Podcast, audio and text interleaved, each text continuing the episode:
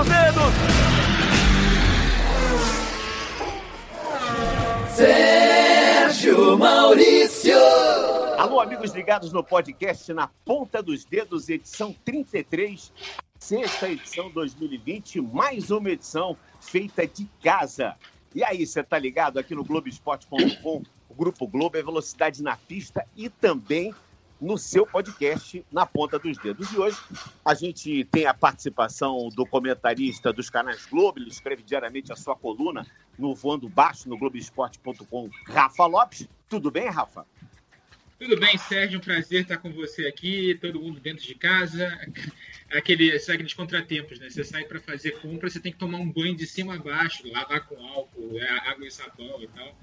Mas está tudo bem, graças a Deus, e que esse negócio passe logo para a gente voltar a acelerar na pista.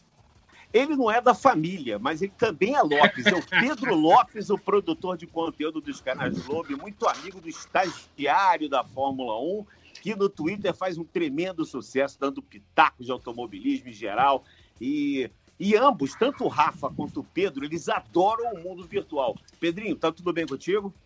Tudo ótimo, Sérgio. Em casa, seguro, higienizado, tudo ótimo. E com você? Tá tudo bem também comigo e eu desejo a todos que estejam bem nesse momento. A gente está procurando fazer muito conteúdo, produzir muito conteúdo, principalmente aqui nos canais Globo, para que a gente possa minimizar essa, esse verdadeiro exercício de paciência que é a gente ficar em quarentena, né?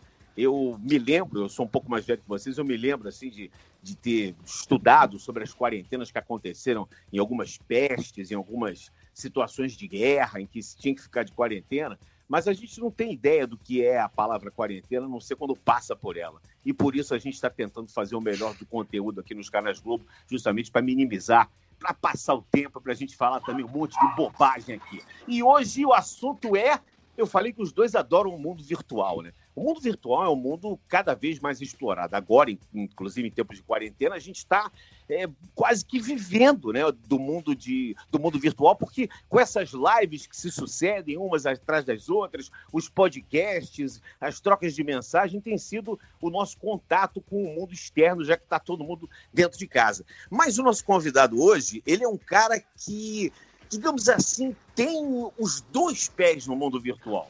Eu estou falando do piloto, nosso convidado de hoje, o piloto Igor Fraga.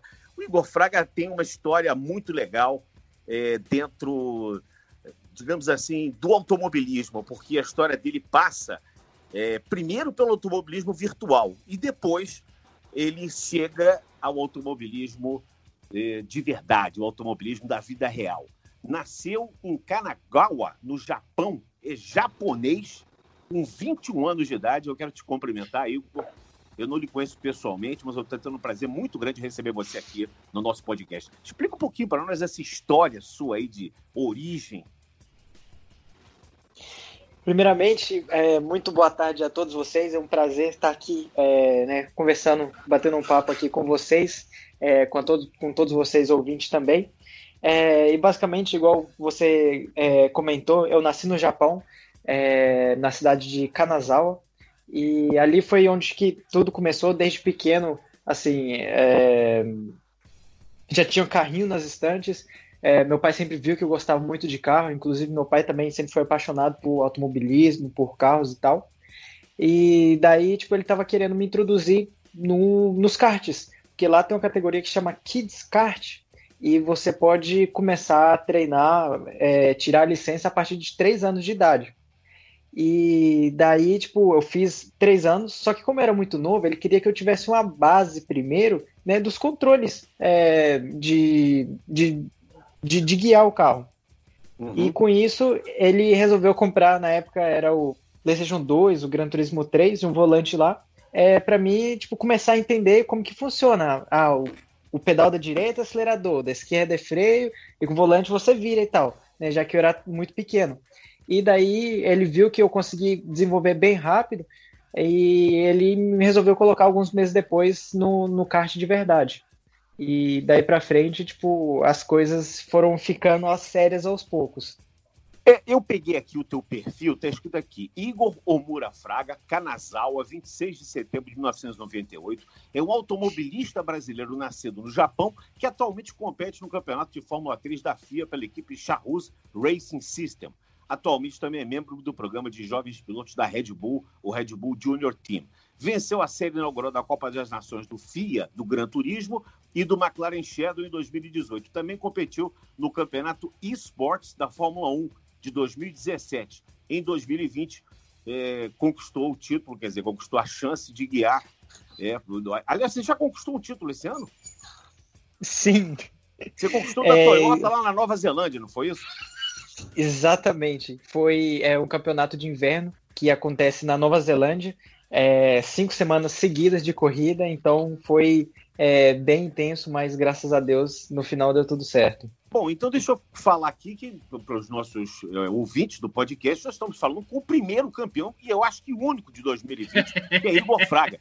Esse é mais um título que você vai colocar na sua carreira, o Igor, porque eu realmente, eu vou falar uma coisa para você. Eu amo o mundo virtual. A gente estava, se a gente pudesse até reproduzir o que a gente estava conversando antes de começar a gravar o programa, estava falando aqui um monte de bobagens e eu sempre sou o pior aqui para me conectar com as coisas. Eu fazendo as lives é uma coisa terrível. Eu não consigo nunca fazer na hora certa, porque eu não consigo adicionar o nosso convidado. Por mais que eu treine, tenha aqui até recebo roteiros aqui explicando passo a passo, mas eu sou eu sou péssimo com isso. Mas é muito legal a gente ver, porque a sua carreira é uma carreira sui generis, é uma carreira que eu não conheço ninguém no mundo, é, pode ser até que tenham alguns, aliás, eu, eu, eu não tenho é, a menor dúvida que existem, porque até eu sei que existem, tem alguns pilotos que já correram, inclusive na Nissan, que vieram egressos do campeonato de, eu não sei se especificamente do Gran Turismo ou, do, ou de Fórmula 1, mas andaram no, nos carros da Nissan. Turismo, foi do Gran Turismo. Gran Turismo, é, se exatamente. não me engano, foi o Ian Mardenborough.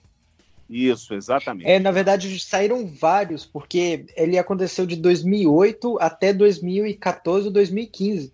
Então existiram, uhum. na verdade, muitos pilotos ali. O mais famoso foi o, o Yamaha Dembro, e o primeiro foi o Lucas Ordones, que inclusive ele Lucas faz o comentarista lá no, no uhum. Campeonato Mundial também.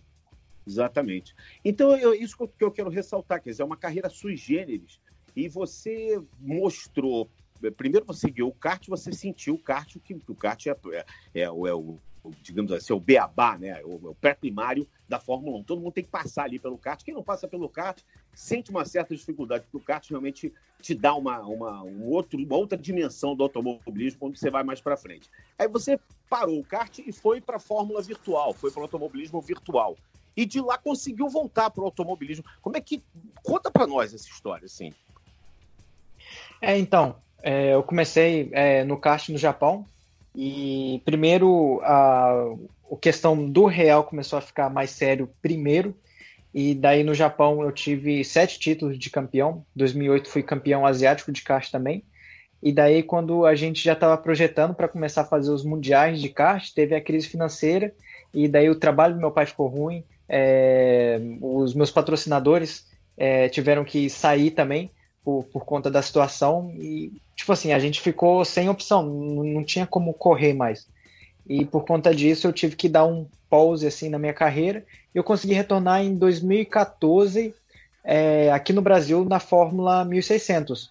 Só que daí é, aqui no Brasil é, poucas pessoas me conheciam, então é, eu tinha uma dificuldade muito grande para conseguir patrocínio e continuar também é, seguir minha carreira.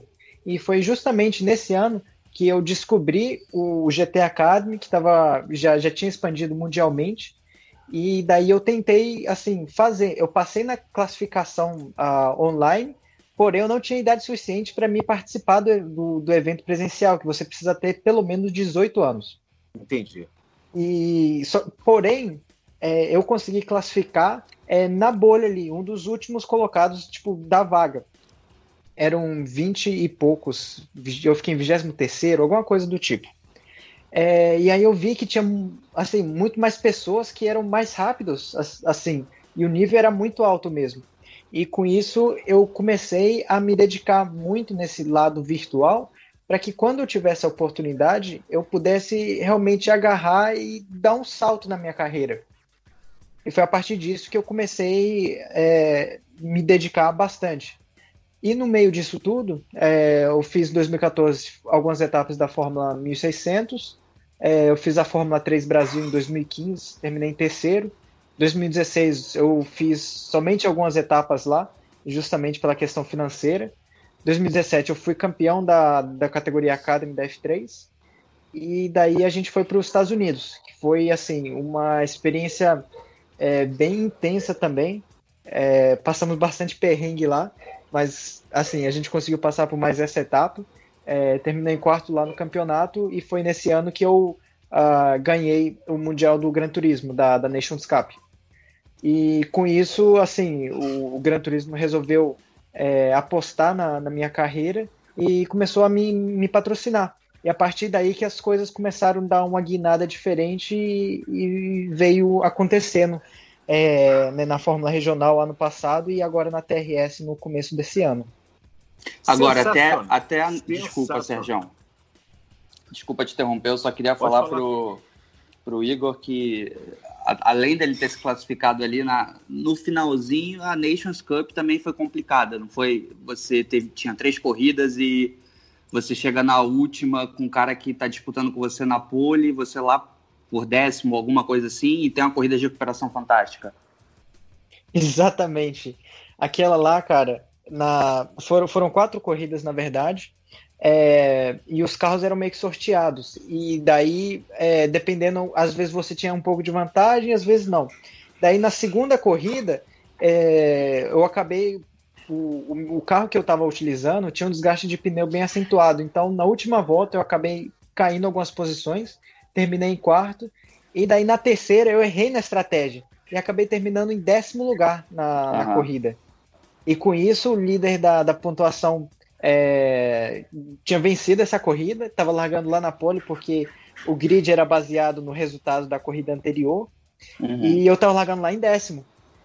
Aí, como era na, na pista de, de Le Mans e o vácuo, tipo assim, puxava bastante, eu falei, eu vou tentar começar é, com os pneus duros e tentar acompanhar a galera no vácuo. Porque pelo menos se eu conseguir acompanhar ali, eu vou ter mais, é, como que fala, ritmo pro final da corrida e talvez eu consiga tentar alguma Pneus, coisa. É. E daí deu muito certo, cara. Deu muito certo. E foi receber o, o troféu das mãos do Lewis Hamilton? Foi sim, é, foi uma experiência incrível, um aperto de mão lá com ele. Foi a primeira vez que eu vi ele ao vivo assim. E daí depois disso ainda a gente foi para a premiação lá de gala da FIA Nesse ano foi lá na Rússia. Então, Bacana. tipo, foi, foi uma experiência muito legal mesmo. Ô, Rafa, então... Tô... Desculpa, Pedro. Não, imagina, eu só ia falar que vamos conciliar a escola, mas é, incentivem seus filhos a jogar videogame. Pelo amor de Deus. Não, eu, você sabe que eu tô. Não, você falou, colocação foi perfeita. Eu, eu, eu queria fazer uma colocação para o Rafa, para o Rafa também fazer uma pergunta, conversar com o Igor. Que eu tô assim, ele falou, ele falou assim, não, porque o desgaste de pneu. É, tá, eu sou tão eu sou tão faixa branca disso que eu não posso imaginar o que é estratégia para um jogo. Eu tenho acompanhado, como todo mundo, aliás, nós temos tido o prazer de acompanhar os campeonatos, o campeonato de Fórmula 1 virtual que está rolando. O Leclerc ganhou a segunda né, de duas corridas que aconteceram agora. São realmente corridas excepcionais, é muito legal para nós que amamos. A MotoGP está fazendo isso. Eu não sei se a Fórmula E já chegou a fazer uma primeira, eu acho que fez, né? Esse fez, fim de semana, uma primeira. Já teve uma primeira.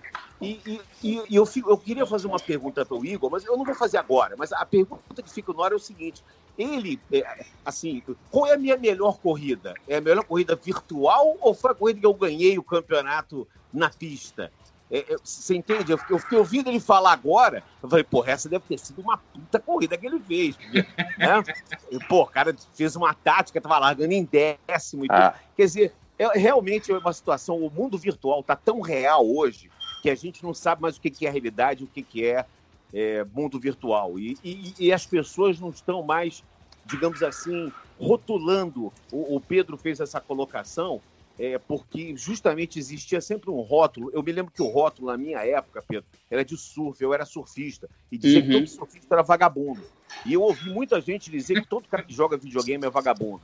É, existia ou existe ainda um preconceito em relação ao videogame, e hoje não é o videogame, Hoje é uma coisa, o ah. mundo ah. real. E não é só numa situação esportiva. Existem várias situações de guerra, videogames de conquista, videogames Total. de, de é, é, sociabilidade. Existe, o, o videogame hoje é uma coisa que está incorporado dentro da, da sociedade mundial. Né? Até o momento e, que ele ultrapassou vê... uma fronteira e virou uma ferramenta de uma exatamente, equipe de Fórmula 1 para entender o comportamento do carro. Exatamente. e você vê pessoas como, por exemplo, o Vettel, que sempre foi um cara reticente a, a, a simulador, ele já adquiriu um simulador, já está querendo bater exatamente. roda lá, porque ele está vendo o, o sucesso do Leclerc. O Emerson Fittipaldi, nosso querido bicampeão mundial, 73 anos de idade, ele está treinando em simulador.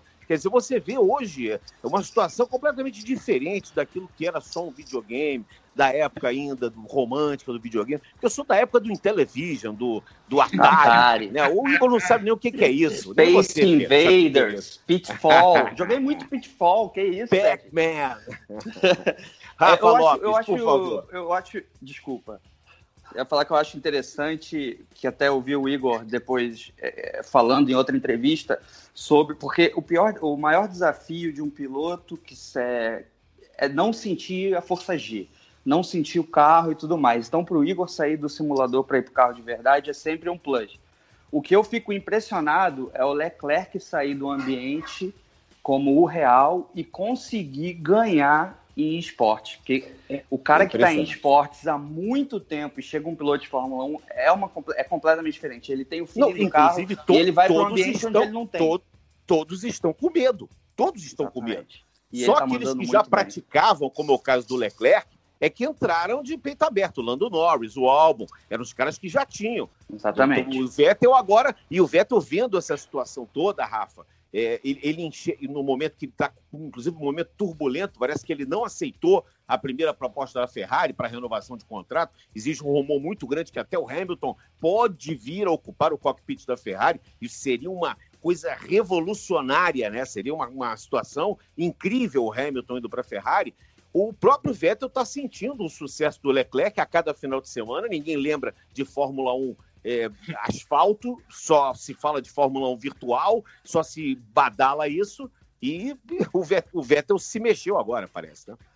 É, exatamente, né? E é, os pilotos têm que se acostumar com isso, né? Os pilotos reais, que numa época como essa, que a gente não tem como ir para a pista, né? Para acelerar, é, acaba que os simuladores, né? Esse tipo de competição acaba sendo uma opção. Estava vendo, acho que domingo passado, uma corrida da NASCAR, né? botei na televisão para ver.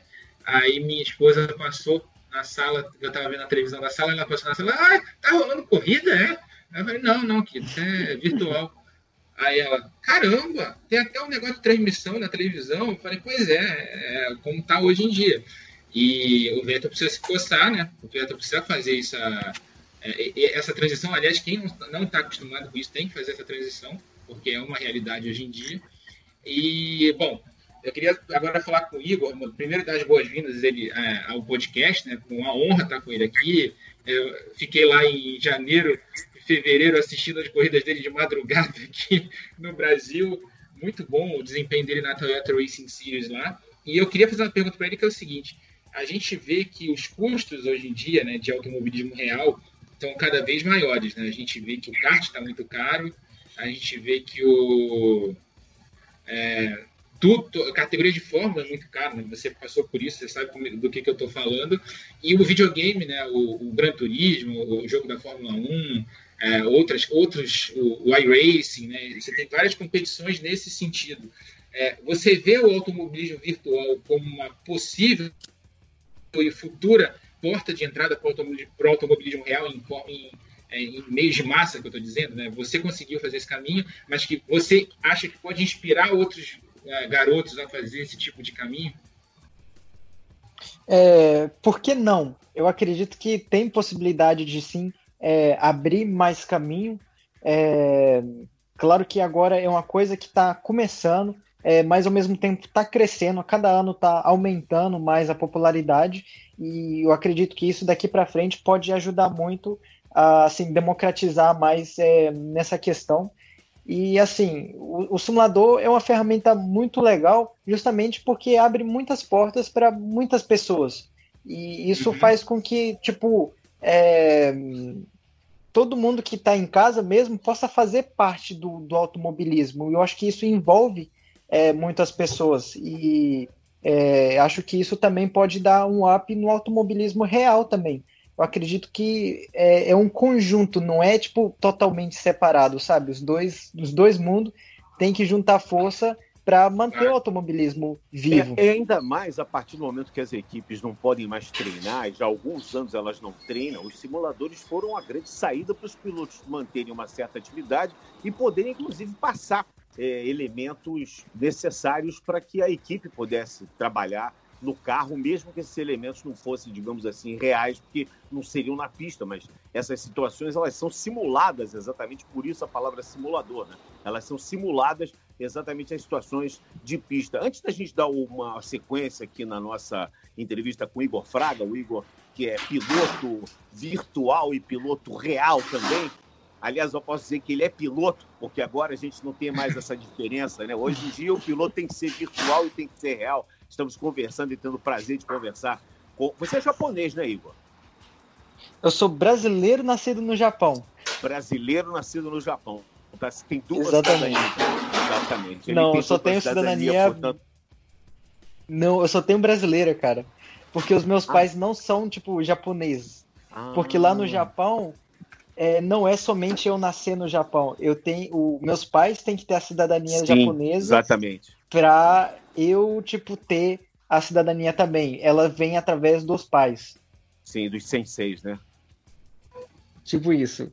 Exatamente. Olha aqui, o Helder do Amaral Oliveira, ele mandou um e-mail aqui para o sergiomal.globo.com. Você pode mandar um e-mail para esse endereço, sergiomal, de Maurício, tudo junto, arroba globo.com. Atualmente, a Codemasters é que faz os simuladores de Fórmula 1 que as pessoas normais podem se sentir como feras da Fórmula 1. Mas jogos clássicos também interessantes, como o Grand Prix 4, o jogo roda no sistema operacional XP, recria carros da temporada 2001 e traçados como o clássico de Hockenheim, com parte da floresta, Indianápolis. Joguei muito esse aí. Misto, na Fórmula Indy corre também. Desse clássico, jogo, uh, jogo muitas vezes, inclusive, com narração. Ele diz que adora aqui a, a pista de Interlagos e manda um abração para todos e agradece aqui por a gente estar tá fazendo esse programa. É o Helder do Amaral Oliveira, que queria já há muito tempo que tivesse um programa aqui dedicado ao, ao, automobilismo virtual e a gente vai fazer sim isso muitas vezes. Eu quero ressaltar também que a coluna do Fred Sabino, uma das colunas, a coluna que ele escreve todos os dias e traz para nós, mas a, a principal dessa semana são os 35 anos da primeira vitória do Ayrton Senna. Ela está indo ao ar nesta terça-feira e a gente pode acompanhar durante essa semana toda, portanto, essa coluna 35 anos depois. Eu me lembro dessa corrida, foi uma corrida espetacular, que acabou com uma multa de 10 mil dólares, que o Senna comemorou com, tanta, com tanto entusiasmo que ele bateu no cinto, saiu com metade do corpo para fora e levou 10 mil dólares de multa logo na primeira vitória dele. Vocês se lembram dessa vitória do Senna, Rafa Lopes? Claro, lembro. Quer dizer, eu não vi ao vivo, obviamente. Eu tinha um ano de idade na época, né? Mas uh, eu já vi essa corrida algumas vezes. O Sport TV, inclusive, em 2014, né? Vocês fizeram um especial lá e repetiram essa corrida. Foi muito legal. Um domínio absurdo do Senna nessa corrida. É, acho que um domínio comparável ao que ele fez em 93 em Donington Park, também debaixo d'água é que ele é, é, basicamente parece que ele é o único que está andando na pista seca e todo mundo está andando na chuva, né? É, lembrou então, muito aquela corrida de 1984 também, lá em Mônaco. Sim, ah, né? E eu que, até aproveitando, a gente estava. O Sérgio falou das, das, brincadeiras fora do ar.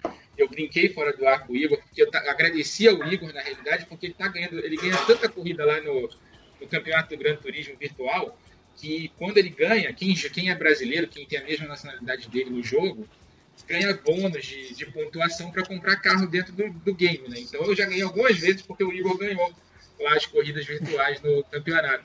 Eu queria que ele falasse sobre, basicamente, sobre o título da Toyota Racing Series, é um carros de nível Fórmula 3, em circuitos que não tem tanta segurança assim, são circuitos da Nova Zelândia, onde tinha aqueles campeonatos mais antigos lá de Fórmula Taj Tajman e por aí vai, Fórmula 5000. É, e ele andou naquele circuito lá que ele provavelmente não conhecia. Como é que foi esse campeonato e como é que foi encarar pilotos aí é, de tão bom nível quanto os que você vai encarar na Fórmula 3 esse ano? É, o campeonato lá para mim da TRS foi, foi muito bom no geral. Eu achei a categoria assim é, muito equalizada também. A Toyota acredito que fez um ótimo trabalho lá.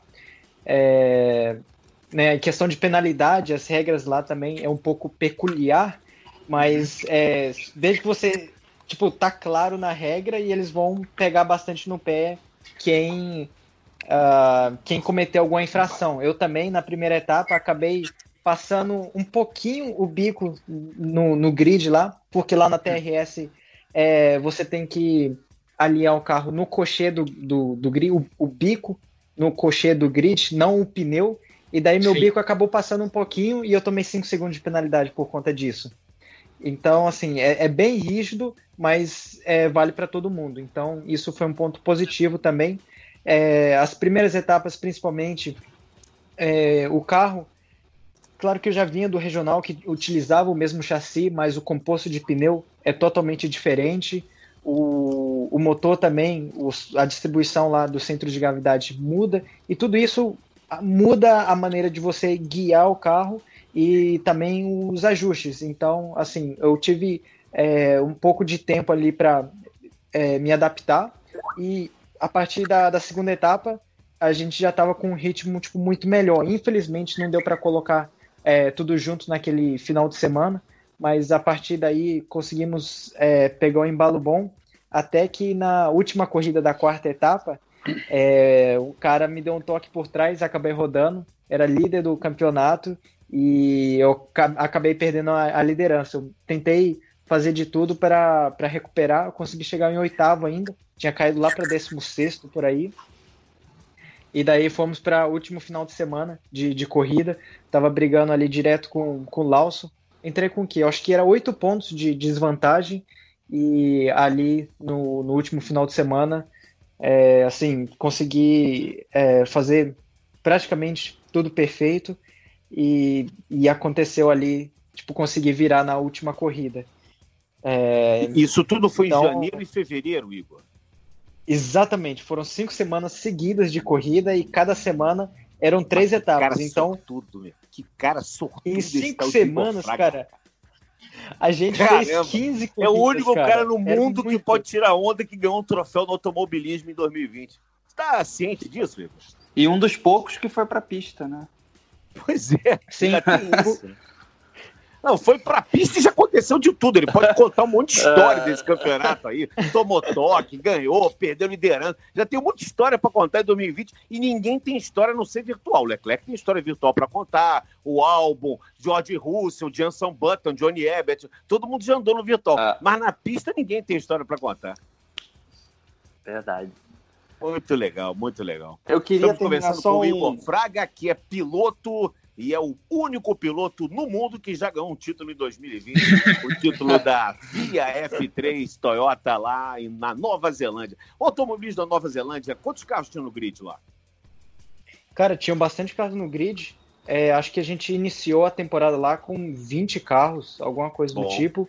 Daí teve um ou outro toque lá que as, o, o, piloto não retornou mais, mas até o final do, do campeonato tinha, sei lá, 18 carros. E uhum. lá tinham, sei lá, dois pilotos júnior da Red Bull, um piloto júnior da Renault, e juntou, assim, talentos do, do mundo inteiro. É, inclusive, no passado, o Lando Norris, o, o Lance Stroll, entre outros uhum. pilotos aí que passaram pela Fórmula 1, passaram lá também. Então, assim, é um campeonato bem competitivo mesmo. É, é o campeonato agora, Sérgio, só para até para trazer para o público aqui que está ouvindo o podcast, esse campeonato dá pontos na superlicença e por uhum. isso ele é tão procurado pelo, pelos pilotos internacionais lá, porque é uma chance de você no início do ano resolver tua conta para conseguir dar um ah. passo adiante na carreira com a superlicença. Antes do início dos principais campeonatos naquele ano, né?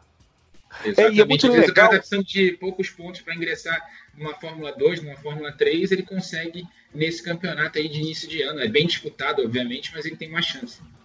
É, e é muito legal que eu tenho visto que muitos pilotos têm buscado o automobilismo na Nova Zelândia e também na Austrália, porque os calendários lá começam antes, então servem até como uma preparação para alguns pilotos na Europa não ficarem sem atividade de pista mesmo, de corrida, de boxe, aquela vivência do fim de semana. Tem muita gente buscando automobilismo na Nova Zelândia e na Austrália, porque eles têm campeonatos que começam mais cedo, né, Igor? É, com certeza. O que acontece é que é, o inverno da Europa também é bem rigoroso e com isso é, é, não, é, não é tão fácil assim fazer os treinos de inverno ali, é, sei lá, de dezembro a, a fevereiro, mais ou menos. E uhum. nisso, uh, lá na Austrália, na, na, Nova Zelândia, tá, tá, tá no verão. Então, com isso, tipo, é muito mais fácil você competir lá e adquirir bastante horas de voo aí antes de começar, tipo, as temporadas principais mesmo. Uma hora de voo você deve ter mais, você deve ter mais milha acumulada que muito piloto de voo, né? Porque para Nova Zelândia é longe, né? é longe pra caramba. É verdade. É verdade. Eu queria só concluir um raciocínio do Rafa, que, que eu achei bem interessante, ele falando sobre o, os simuladores serem a porta de entrada em breve do automobilismo. Eu acho que isso não é em breve, eu acho que isso já acontece. Uhum. É, se você levar para um. Você pegar. O cara que joga futebol, joga futebol no play, joga futebol em qualquer lugar. A Fórmula 1 você nunca teve isso. Quando o cara ia começar a andar, ele necessariamente tinha que ir para um kart. Hoje uhum. você tem a chance de ser chamado para um campeonato como o Gran Turismo, tendo um PlayStation na sua casa e jogando ali.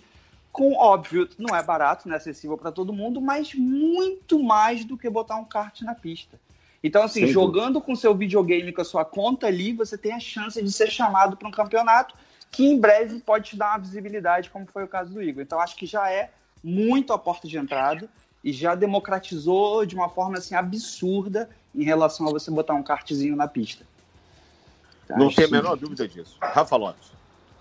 Ah, e justamente, é, eu falei sobre o futuro, porque hoje é, é, uma coisa muito informal ainda, né? E você começa a ter esses campeonatos mais é, chancelados pelo Gran Turismo, que tem o chancela da FIA, no caso da Fórmula 1 virtual, no caso. É, eu, do... na verdade, até, Rafa, a Fórmula 1 demorou muito, porque ela estava nas Sim. mãos do Bernie Eccleston até 2017 né? Se não me engano, foi 2016 que a Liberty fez a proposta foi. e 2017 assumiu. E aí a, a Liberty, ela, como diz no próprio nome, ela libertou a Fórmula 1, né? De alguns tabus, de algumas, de algumas idiosincrasias do seu Bernie Eccleston, que tem um valor inestimável, inigualável. Eu não sou um defensor, mas eu sou um admirador do trabalho do Bernie Eccleston. Inclusive, será pai agora da, da esposa dele, que é brasileira, ele está com um bebezinho. Acho que pela primeira vez, não. O Bernie Eccleston nunca, não é, nunca tinha sido não, pai. Ele, não, ele tem, ele tem, acho que duas filhas do primeiro do casamento anterior. Ah, então são, sim. Então eu, são eu até socialites na Europa, elas vivem Acho que ele tem uma filha de 60 e poucos anos, a mais É, e acho que tem é. filha do primeiro casamento também. Mas esse, ele, quase 90 anos de idade, tendo um filho pequeno, rapaz. É, vai ser difícil correr atrás do moleque, mas tudo bem, né? Ele, ele tem, acho que, know-how da Fórmula 1, né? Quem tem know-how da Fórmula 1 tem que correr atrás do moleque. Mas completando. o moleque acelerando eu... dentro de casa. mas o que eu ia completar é justamente com a entrada da Liberty, é, o, o, o esporte, né, a Fórmula 1 principalmente, ela passou a ter uma outra visibilidade mundial, passou a ter um outro tratamento gráfico. A gente notou isso em toda a transmissão. A transmissão hoje da Fórmula 1 é uma transmissão dinâmica e ela aproximou, porque o Bernie, o Bernie chegou a cogitar, o Bernie chegou a cogitar, senhoras e senhores que estão ouvindo esse podcast, a não permitir a entrada de celulares por parte dos torcedores dentro do, dos autódromos, porque alguém podia fazer uma imagem e mandar. Isso é uma, isso é uma coisa de louco, né? Isso é uma situação é, e... completamente é, descabida. Ele era um cara que não, ele é um cara que não gosta de tecnologia. Ele não vive a tecnologia. Talvez seja difícil para ele. Eu entendo que para os mais velhos seja difícil, mas uma pessoa que está à frente de da, da, maior, da principal, da maior, da the most categoria do automobilismo mundial não pode se, se é, alijar, deixar, né? deixar de participar da, do mundo virtual.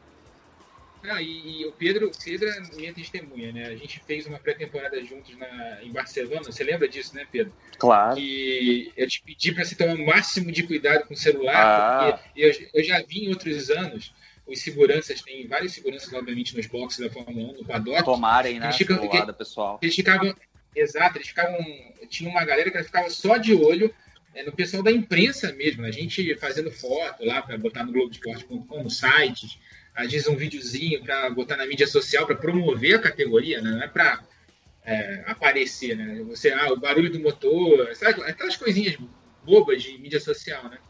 E aí eu, eu falei, para avisei para o Pedro que no, no, eu já tinha visto em anos anteriores, na época que o Bernie era, era o chefe da comercial, né? de jornalista tá tirando uma foto do carro para saindo lá e vir um segurança achando que ele tá fazendo vídeo e tirar o celular da mão dele. Ah. Chegou ao cúmulo de você ter que credenciar celular para fazer imagem. Olha Botar um adesivo no celular, né? É, Por isso Igual que eu falo, o, o, Rafa, o senhor Igor Fraga é um cara sortudo demais. Que até a época do BN Eccleston ele não pegou. Ele já pegou a época da Liberty Media. Ele já pegou uma época em que o, o, a, os simuladores, os videogames já são considerados coisas muito importantes e que dali podem sair campeões. E pela sua capacidade, eu quero ressaltar aqui, Igor, a minha admiração por você, porque é uma capacidade que você tem, é um dom que você tem, é de guiar. Não importa no mundo virtual ou não importa no mundo real. Você tem o dom de guiar. E eu espero que você aproveite bastante esse teu dom de guiar. Obrigado mesmo. E é muito interessante é, o, que, o que você falou agora.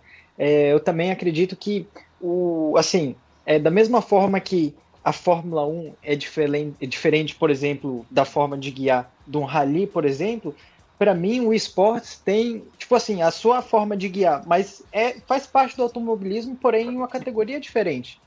E se você souber aproveitar bem daquilo ali que você é, tenha disponível, você pode muito bem fazer a transição para outras categorias, que seja no real também, que muitas coisas você tipo pode aproveitar dela, sabe? E realmente, cara, de muitas maneiras me ajudou no real.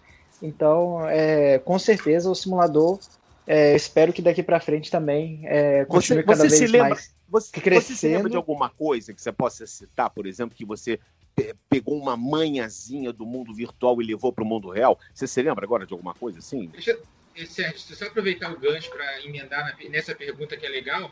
Se ele dá uma dica para o cara que está em casa montar o setup gamer dele lá, qual Não, essa dica ele vai dar. Não, não, essa é só para mim depois do Aí não, pô. Você quer me derrubar? Tô com um cara que, que é o ah. cara e você quer que o mundo saiba disso.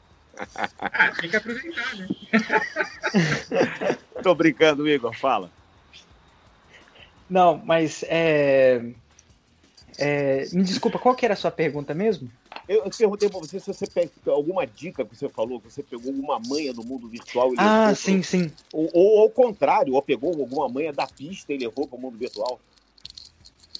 Cara, é, a manha assim que eu peguei do virtual são muitas coisas, é, são habilidades assim de guiar o carro mesmo, acredito que a questão é, dos pontos de frenada, a forma que você entra na curva, eu pude realmente trabalhar muito é, no, no simulador para realmente preparar o carro da melhor maneira possível para a saída de curva, quando eu estava fazendo a transição do kart para.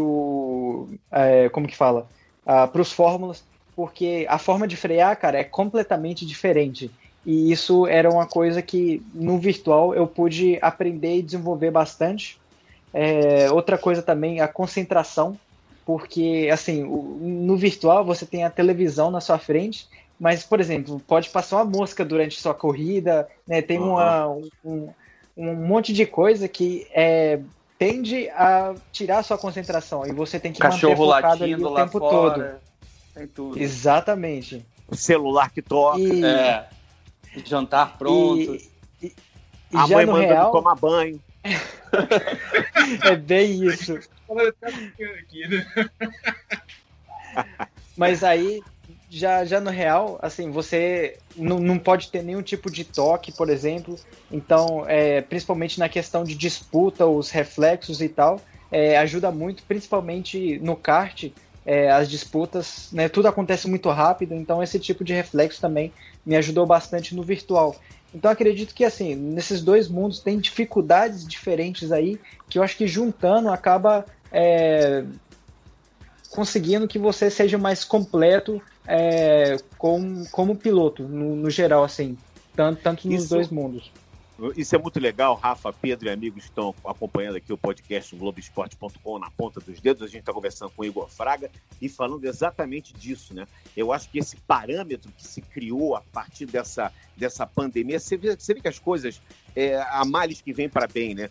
Por causa dessa pandemia, a gente está aqui fazendo um programa hoje especialmente é, para o automobilismo virtual e e a gente está podendo também falar do que o resto do mundo está fazendo. O resto do mundo está praticando o automobilismo virtual, já que ninguém pode ir para a pista. Então é, é, é, muito legal esse parâmetro que a gente está tendo agora, porque a gente, todo mundo está bem ciente de que ninguém vai passar ileso pelo que aconteceu. Isso é uma coisa que marcou as nossas vidas e vai marcar para o resto. A gente vai contar para os nossos netos, bisnetos, filhos, o que aconteceu né, nessa pandemia mundial, nessa, nesse inimigo invisível que a gente está combatendo. Mas várias coisas, né, vários tipos de negócios se desenvolveram. E esse, digamos assim, negócio, entre aspas, chamado automobilismo virtual, se desenvolveu de uma forma impressionante. Teve um, um input, teve um avanço que não, não vai ser o mesmo depois disso. Eu não acredito que os pilotos que estão disputando os campeonatos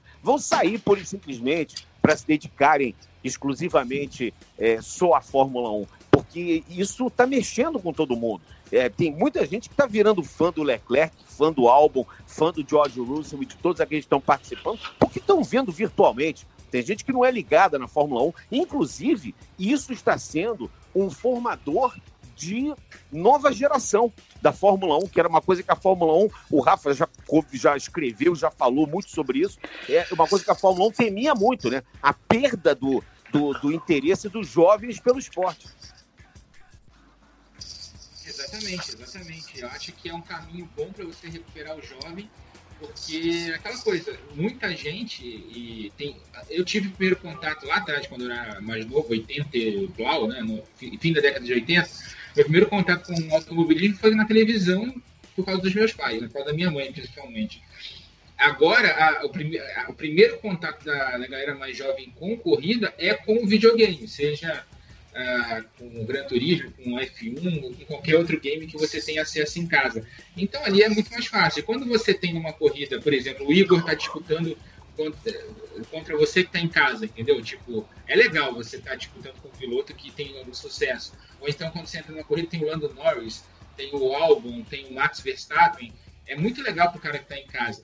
E isso me traz um caminho muito legal para o Igor, que além de, desse título do ATRS esse ano, ele foi contratado para o programa de jovens pilotos da Red Bull, que é muito legal, uhum. né? Você vê que o sucesso no virtual, o bom desempenho no virtual, a concretização disso na pista real, trouxe ele de volta para o caminho da Fórmula 1, né? Botou ele muito bem lá no caminho da Fórmula 1 e ele está como piloto de é, do Red Bull Junior Team. Queria saber dele como é que funciona isso, como é que foi esse contato aí para chegar de novo nesse patamar. É, é a questão do, do, do, contato com, com a Red Bull. É, a gente estava retornando lá da, da Nova Zelândia, tinha acabado de chegar na República Tcheca, e daí o telefone toca, tipo, só aparece lá que era da Áustria, né? Então uhum. você já fica, será que é alguma coisa? e na hora que eu atendi, era tipo o próprio Dr. Marco. E daí a gente começou rapidinho. Ele não me deu muitos detalhes, mas falou que era para, né, se era possível reunir numa sexta-feira. Eu falei, claro, vamos lá. Daí a gente foi para Áustria é, naquela semana lá. E daí, tipo, é, virando o final de semana, a gente conseguiu acertar tudo. E daí deu né, deu tudo certo para mim entrar no, no, Red Bull Junior Team. E assim, é, infelizmente eu não pude desfrutar muito dos benefícios justamente por conta da pandemia, porque a gente fez a, tipo, a gente acertou tudo lá com é, com a Red Bull, fomos para a equipe, fiz um ou dois dias de treino simulador, fomos para Bahrein e para fazer o, o primeiro testes oficiais quando a gente retornou e estava terminando os preparativos aí para ir para correr de novo, já deu essa notícia aí que a corrida foi adiada e aí eu tive que retornar para o Brasil. Então, assim, foi, foi tudo muito corrido, aconteceu tudo em cima da hora, mas é, eu estou muito animado é, daqui para frente. Se Deus quiser, vai dar tudo certo. E como bem, a gente já conhecer tá, gente... o doutor Marco? É, Desculpa, Sérgio, mas é que eu não podia ir sem essa pergunta. Sim. Não podia Olha só, encerrar. Toca o, telefone, toca o telefone da Áustria. O cara já começa a gelar, né? Fala, é. Áustria. Né? Aí é o, do, é o Herr Dr. Marco. Olha aqui, ó, moleque, venha pra cá sexta-feira. É. Sexta-feira aqui no meu Espero escritório. você aqui. Pum, desliga o telefone. Encontrou pessoalmente com ele, Igor? Encontrei sim. Nossa, que momento. Deve até, a temperatura deve até dar uma baixada com o Dr. Marco perto, assim, na Áustria e tal. Não, Bom, cara, mas, mas por incrível que pareça, foi até essa ligação na foi verdade. legal de ouvir. Essa ligação que você recebeu dele foi a boa. Foi legal de ouvir. Agora é. você não quer mais que ele te ligue por enquanto, é. entendeu? É. Agora não, mas, só cara, na pista. Por incrível que pareça, mas ele parece ser um cara legal, cara. Não é por nada. Eu acredito, acredito que ele ah, é tá, já Você não vai falar mal do seu patrão também, né? Vai, não, não, Igor, não pode falar mal. Ele é um cara muito legal. Helmut Marko, que é um símbolo na Fórmula 1, também de um, um símbolo de uma pessoa de mão, mão forte, um símbolo de perseverança. Ah. É, né, ele, ele é, um, acho que um dos baluartes, dos últimos baluartes ainda, dinossauros, digamos assim, na Fórmula 1, um ex-piloto que perdeu a visão por uma pedra que é exatamente no segundo de Le Mans, se eu não estou enganado, né, uma pedra vazou o capacete, a, a viseira do capacete dele, ele perdeu um olho, né, ele é cego de um olho, exatamente, exatamente por causa de uma situação como essa, né? O Dr. Helmut Marko. Olha, já estamos nas voltas finais aqui, no momento final da nossa entrevista com o Igor Fraga. Igor, eu queria saber só se você tem mantido sua rotina de treinar nos simuladores. Eu acho que tem, né? Claro, com certeza. É, além da rotina de treinar é, no simulador, estou me dedicando muito também nos treinos físicos para quando terminar essa pandemia retornar às corridas, está mais do que preparado aí para acelerar nas pistas reais de volta. Então, assim, tudo que eu posso fazer hoje, eu estou me dedicando ao máximo para fazer da melhor maneira possível. Eu estou enganado esse time Charruz é o mesmo que, que, que, que o Pedrinho Piquet vai correr na Fórmula 2? É o mesmo, né? É o mesmo, exatamente. Isso. Vamos ter então representante o Pedrinho no Charruz, na Fórmula 2, Pedro Piquet, o Igor Fraga na Fórmula 3. Senhores, eu queria, Pedro Lopes e Rafa Lopes, se tem mais alguma coisa a falar para a gente poder. Eu queria dar umas últimas notícias aqui, para a gente poder falar um pouquinho de Fórmula 1. Né? Isso está na página do Globoesporte.com, você pode acessar sempre de onde você estiver na página do Globoesporte.com, mas as últimas notícias dão que o ex-dono da equipe Force India, Vijay Malia, perde uma apelação contra a extradição. Ele que está ainda no Reino Unido, em virtude, ele que é indiano, né, mas está no Reino Unido em virtude de processo que sofre na Índia, inclusive é, possibilidade de prisão caso ele seja extraditado, né, Pedro? Isso é uma longa história que vem de tempos da Kingfisher, companhia aérea que ele teve na Índia, e que ficou devendo mais de um bilhão de moedas em empréstimos e acabou falindo. E depois ele teve que vender a equipe para se desfazer, e isso é um drama que ele vive há um bom tempo, né? E aí perdeu essa apelação, corre grandes chances, grandes riscos de voltar para a Índia e ser preso lá no seu país natal. Muito bem. E essa situação do Vettel, Rafa? O Vettel não aceitou essa primeira proposta da Ferrari. O, ontem o Hamilton apagou um post dizendo que um post meio misterioso. É, é, como é que está essa situação aí nos bastidores da Fórmula 1? Isso vai longe, isso é a novela do ano, né? Porque páginas de família, eu diria. Porque o, o Vettel está negociando aí, a Ferrari indica que quer reduzir o salário dele, né? Ele foi contratado lembrando, a peso de ouro lá para liderar a equipe no processo de reestruturação para tentar voltar a ganhar títulos e não deu muito certo, né? Ele, ele, cometeu alguns erros aí em momentos capitais de campeonato e aí acabou vendo o Hamilton se destacando. O, so, o Hamilton não esconde que tem um sonho de correr pela Ferrari antes de encerrar a carreira na Fórmula 1. Então acho que a, e o contrato dele com a Mercedes acaba no fim desse ano. Então acho que a Mercedes e a Ferrari estão juntando, a Ferrari principalmente está juntando útil com, com agradável tem o Hamilton ali negociando e o Vettel, mesmo que não dê certo com o Hamilton, se, ele for fechar, se ela for fechar com o Vettel, vai acabar fechando por menos. Mas eu acho que o casamento Ferrari-Vettel tende a acabar em um curto prazo de tempo. É, não sei onde o Vettel vai se recolocar, não sei se ele vai querer se recolocar em outra equipe. Acho que se ele sair da Ferrari pode acabar escolhendo a aposentadoria, apesar de ser muito cedo e ser muito novo ainda. Mas eu não sei ainda onde o Vettel se reencaixaria na Fórmula 1. Ouvi propostas de que a Renault teria interesse nele e outras equipes ali, mas ele teria que necessariamente descer um degrau para assumir uma vaga dessas. Eu não sei se ele está afim é, de dar um passo atrás na carreira, depois de ser tetracampeão e correr ah. em carros de ponta nos últimos anos da, da carreira, né? E uma última notícia que tem aqui, que como esse ano de 2020 é o último ano de contrato da Renault com o Ricardo, ele não descarta a volta para a Red Bull em 2021, se é que vai acontecer essa que, vamos, que a gente vai ter essa essa volta aí toda e as coisas vão mudar. Parece que a dança das cadeiras, que eu imaginei que o baile não ia começar.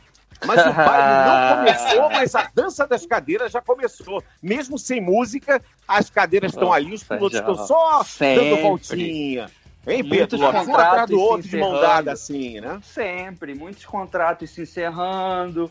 O Richard talvez tenha visto que não era bem aquilo que ele esperava, que do, o que o Dr. Círio Abitebu fala não é para se levar muito a sério. É, ao mesmo tempo, tá vendo que a vaga na Ferrari tá abrindo, talvez uma RBR, tá, tá atirando para tudo que é lado, certo ele, tem potencial para ser campeão do mundo. Muito bem, queria agradecer demais a participação aqui do Rafael Lopes, comentarista dos canais Globo, escreve diariamente a sua coluna voando baixo no Globoesporte.com, Pedro Lopes, que é produtor de conteúdos dos canais Globo, e é muito amigo do estagiário. O estagiário deve estar agitado nessa época do ano, né, ô, ô Pedro? Tá agitado, tá produzindo um, um, uma sessãozinha de jogo no Gran Turismo Esporte. Em breve vai até convidar o Igor para participar de um, uma corrida. Não faça isso. Opa, vamos lá, vamos lá, Vai tomar um Mas couro daqueles. É só para tomar uma surra mesmo. Depois a gente combina. Depois a gente combina. Vai ser divertido, o pessoal do Twitter vai gostar, vai ser legal, legal. pra você tá. Legal. Rafa, o grande Rafa, uma surra, é isso. Isso. Rafa, Mas um uma surra de um cara, uma surra de um cara contratado pelo jogo, não é qualquer surra. Não é de é qualquer surra, um, né? Entendeu? É isso. Não é de qualquer um. Rafa, um abraço para você. Obrigado. Valeu, Sérgio. Um abraço. Abraço, Pedro, também. Foi muito legal esse programa. Igor, parabéns. Que venha muito sucesso aí pela frente. A gente vai falar muito aí ao longo dos próximos anos é, sobre automobilismo e, se Deus quiser, sobre o seu sucesso.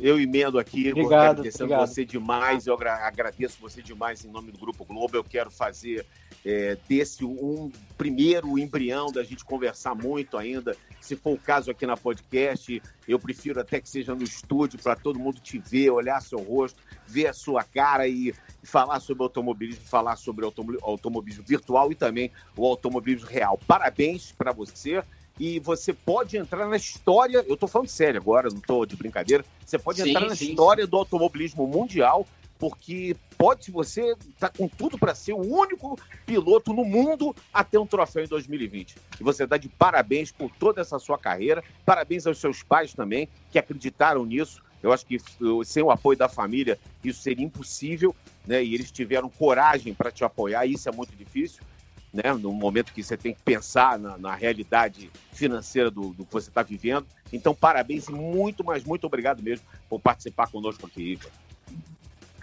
Muito obrigado, obrigado mesmo pelo convite também. E com certeza meus pais assim foram fundamentais é, nessa questão de, de me apoiar, de, de onde eu estou chegando. E assim, é, eles realmente deram tudo que podia e não podia às vezes. E é, né, para me manter é, na ativa. E eu também queria mandar um grande abraço para vocês, para todos os ouvintes aí. É, se cuidem, tomem as, é, fazem as precauções aí da, da quarentena é, e se cuidem, galera. Muito obrigado mesmo. Muito bem, estamos completando o nosso podcast na ponta dos dedos. Esse podcast é a edição número 33, a sexta de 2020. Esse podcast tem a, a, edição do Bruno Mesquita e do Maurício Mota, a coordenação do Rafael Barros e a gerência de André Amaral. Endereço eletrônico, se você quiser fazer uma pergunta para nós, você manda para o Sérgio Mal, Mal de Maurício, tudo junto, Sérgio Mal, arroba globo.com. Agradecendo também mais uma vez ao Pedro Lopes e ao Rafa Lopes por dividirem aqui comigo esse podcast. Até a próxima semana. E aí, tá ligado? Globoesporte.com e o Grupo Globo Velocidade na Pista. Na ponta dos dedos!